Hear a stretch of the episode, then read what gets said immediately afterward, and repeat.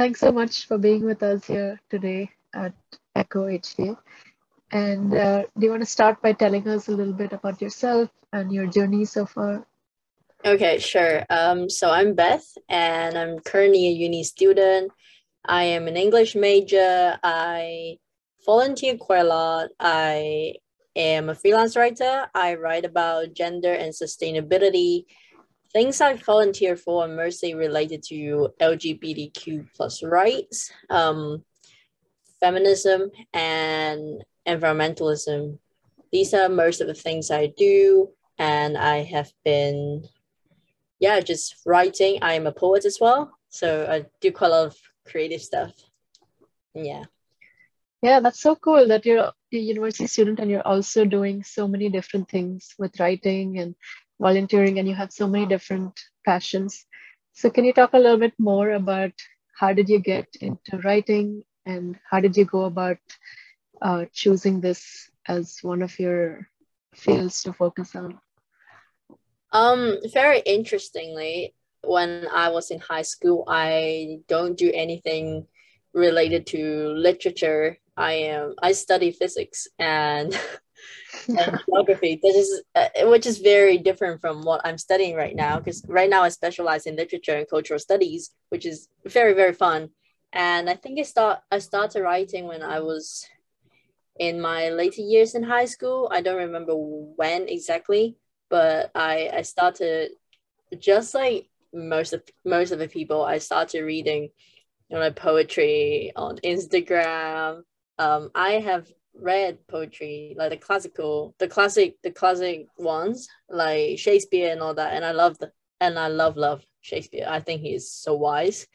Um, but then I also started right uh, reading poems from you know Rupi Kaur, which right now I the way I feel about her poetry is very very different than you know the um, the 17 year old me. Uh, I but then that's that's how I sort of got started in in writing, just like writing little um you know little quotes, little things, and um, also I journal a lot, so I just started putting into putting all of these things into my you know into lines and stuff. And eventually i met up with i was with one of my ex partner at that time and i went on like a double date and her friend's girlfriend is also a poet. She's also a writer and she was telling me that there's a poetry club in hong kong and she was like hey you might be interested in that and i went and I had my very first poetry session and I was like, oh my God, open, open my, um, that's how I got sort of get, get to know, um, this, this spoken word poetry. And I was like, oh my God, this is so fun. Um, love it. I, I was, I still remember I ordered beer and I, I wasn't even a beer person, but I, I had my beer. and I just saw, I just got so fascinated by them. And and then it will there was a break and then there was another session i talked to those people i talked to other poets and i was like i really like your work and they're like do you write anything and i had a little i wrote a purse um, and i was like yeah but i'm quite shy but but they're very friendly they're very um, encouraging. So i read that after that and i felt so nice and i was like okay i'm going i'm going there. And that's how i started going to po- poetry club and and how I started writing more and my writing style changes a lot because I learn a lot and and I start reading and listening to more um, spoken word poetry and, and that's sort of how I got started. And I've been always interested in writing articles. Um, when I was in high school I write um, I like to write essays. And then by the time I get to know more about you know feminism sustainability and things like this and I just really want to uh, make a change with words. And i i feel like this is a good way because if you don't like it you can probably just close the website close the tab or you know close whatever you want and there will be no argument um, no like direct conflict. So it's right. a pretty um, nice way to inspire people and make impact. That's how i started. Okay. That's very cool. I think that's very inspiring that you have a broad um, number of topics as well from LGBTQ rights and then feminism, sustainability, environmentalism, and so on. So, what tips would you have for someone that's looking to find their passion and that are still kind of exploring uh, different uh, career options or just different interests to try to figure out their passions? Or how did you go about figuring out these are the different topics that you're interested in? Well, I would say really just um, be ambitious and try, um, apply for stuff.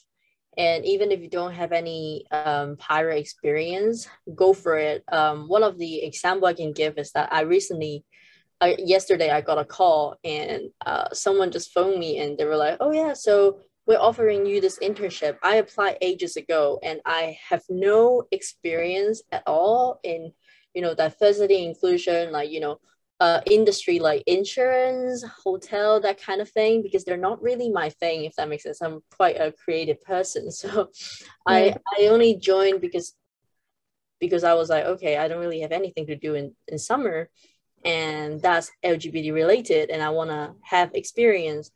And I I was being very open when I did the interview and tell them that okay, I don't really have any experience. Like also my major is not related to it and but then i feel like if it's something that you're passionate like you know um my my intention is good um and i just told them i want to try and they do give they did give me the chance. So you know if it's something that you're interested and you thought you might be interested i would say just go for it and and just do it right away. I have done a lot of different types of part-time jobs. I once had a thought that i want to be just a barista so i I worked at two cafes before, and and then I realized, okay, that's I like coffee, that but that's not what I want to do, and and and yeah, that that's just how you figure it out. Just just be there and and actually do it. I would say. Okay, cool. Yeah, I think that's some great advice for our viewers to just take the leap and go ahead in anything that they're interested in. Okay, cool. I saw on your profile also that you're vice president at the Queer Straight Alliance. Yes, yes. So um, can you talk a little bit more about what does the organization do and? Okay, so we we aim to bridge um, LGBT student together, and um, we also have allies, which is like mm-hmm. people who support um, LGBTQ plus community. We provide um, we didn't just we don't just give them a network like have this platform for them to connect with each other, to socialize, to make friends, and you know have a safe space. Well, we also provide um, services or like programs that is related to career, which mm-hmm. if if some of them are still exploring themselves and um, or just don't just feel a bit lost in in that in that aspect of life um, we have mentorship program which we collaborate with other companies and corporates and they will have people to um, sort of guide them and give them advice. And we have events to sort of bring them together as well. Okay cool. I think that's really great that you're yeah. leading such an organization and that's great to bring about change in the way people think by connecting with them. Yeah we we do quite um a lot of things and we're trying to expand the sea as well as in um because right now i am i'm their event um I, i'm in charge of the event and i am planning to do more educational events as well like doing mm-hmm. panel discussion invite um, people from different parties maybe like a gender study professor um, people within the community or some sort of authority and maybe we can form some sort of um, panel discussion and have everyone to get in the discussion and really talk about issues and um, educate them raise awareness in the society because that's very important. That's the first step of making changes. People have to be aware that, that there's an issue. So yeah. Right. Okay. Wow. So you're doing so many different things um, with the queer straight alliance as well as your university studying and interning at the Africa Center. I saw that as well. Yes, yes. And uh, how do you go about like balancing things between your studying as well as volunteering and other interests, writing that you do? Hmm. I think um, it's very important that you um, you uh, you have to be your bestie with your calendar. Um, I always have my reminder on. Um, I once I have received the deadlines of my assignment, I just put all of them down, and you can sort of set yourself an internal deadline. Like, okay, by this time I should finish maybe the outline or um, so have some sort of progress. So you don't you don't finish it last minutely. You don't start from scratch well um on this on the on the dead the deadline the day um where where where it's due and um i think it's important that you put everything on your calendar so you you know what's going on. Um especially for me I, i'm quite a forgetful person. If i don't put that on my calendar i i don't remember. I will not remember as much as i try to remember. Like um i think it's very important to just keep notes about everything and um, make sure you have time to rest as well because if you overwork i have been in this situation where every time i got an internship one summer i think i took up three internships. One of one of them is online and it was awful. All of them are part-time but it took up my entire uh, summer. And it's so easy to be burnout to get burnout if you don't give yourself rest. So i i would say maintain a balance.